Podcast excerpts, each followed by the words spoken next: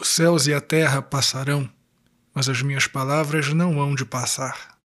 Salve Maria! Hoje é dia 27 de novembro de 2020, sexta-feira da 34 semana do Tempo Comum.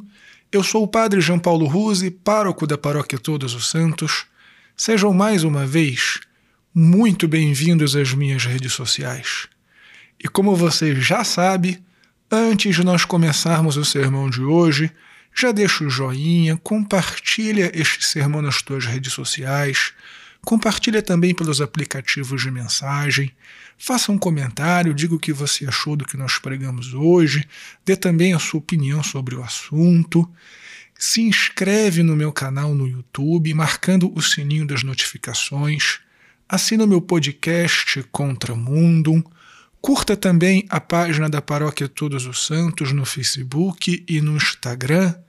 Depois do sermão, dá uma espiadinha lá para ver como vai funcionar o sorteio da nossa ceia de Natal. E mesmo você que mora longe aqui da paróquia, em outra cidade, até mesmo em outro país, se quiser, pode comprar um número para doar para ser sorteado entre as famílias assistidas pela Pastoral Social da Paróquia Todos os Santos. E se você estiver vendo valor no meu apostolado, considere fazer uma doação mensal para nossa paróquia ou quando for possível para você. Muito obrigado pela sua generosidade. Deus te abençoe e salve Maria!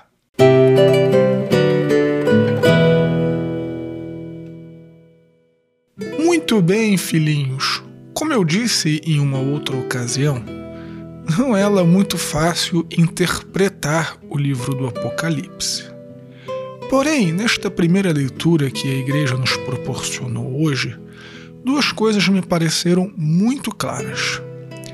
A primeira delas é que o mal tem um prazo determinado. Por mais que ele pareça, de fato é muito poderoso, por mais que ele se imponha muitas vezes pela força da violência, ele não é absoluto. O mal tem um prazo de validade. E a segunda coisa que me pareceu bastante evidente é que, infelizmente, durante este prazo de validade do mal, muitos se deixarão seduzir e adorarão a besta, Agora, me permitam aclarar aqui uma coisa que pode parecer um pouquinho confusa. Quando eu digo que muitos se deixarão seduzir e adorarão a besta, eu não estou falando de um modo tão literal assim. É claro que há pessoas que de fato adoram o demônio como se fosse um deus, lhe prestam um culto litúrgico até. Mas existe uma outra forma muito mais sutil de se adorar o demônio, que é através do pecado. Uma vez, o Papa Francisco, e olha bem, eu estou falando do Papa Francisco, não é de São Gregório Magno nem de São Pio X, mas o Papa Francisco disse uma vez que quem não reza para Jesus, reza para o demônio.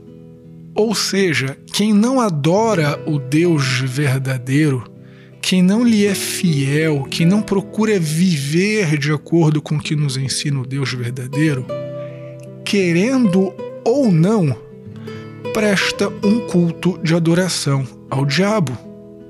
Cada pecado cometido é uma prece oferecida a Satanás. E quanto mais grave o pecado, melhor é acolhida a prece pelo demônio. É por esta razão, por exemplo, que praticamente todos os exorcistas concordam em dizer que o aborto é uma espécie de missa negra, é um sacrifício oferecido no altar de Satanás. De tal modo, meus queridos filhos, que nós precisamos ficar muito atentos para nós mesmos não escrevermos o número da besta aqui na nossa testa através do nosso pecado. E como eu insinuei, muitas vezes fazemos isso até sem realmente ter a intenção de adorar ao demônio.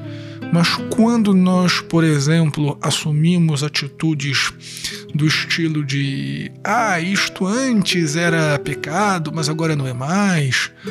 Ai, todo mundo faz isso, virou normal. Ai, eu sei que a igreja diz isso, mas eu penso de outra maneira. Como agora mesmo, né, o presidente da Argentina diz: Olha, eu sou católico, mas o aborto é uma questão de saúde e aí eu tenho que implementar as medidas mesmo que o Papa fique chateado. É católico nada, é um adorador de Satanás, como todos aqueles que assumem o pecado em sua vida adoram ao demônio. Por esta razão, Jesus Cristo diz que o céu e a terra passarão, mas as suas palavras não hão de passar. O que era errado à época de Cristo é errado hoje. O que era certo desde a fundação do mundo é certo hoje. A verdade não muda, a verdade não passará. Muito obrigado, meu filhinho, minha filhinha, por ter ficado comigo até o final desse sermão. Não esqueça de dar o joinha se você não fez isso ainda, de fazer um comentário, mas por favor, sempre respeitoso e de compartilhar este sermão. Deus te abençoe e salve Maria!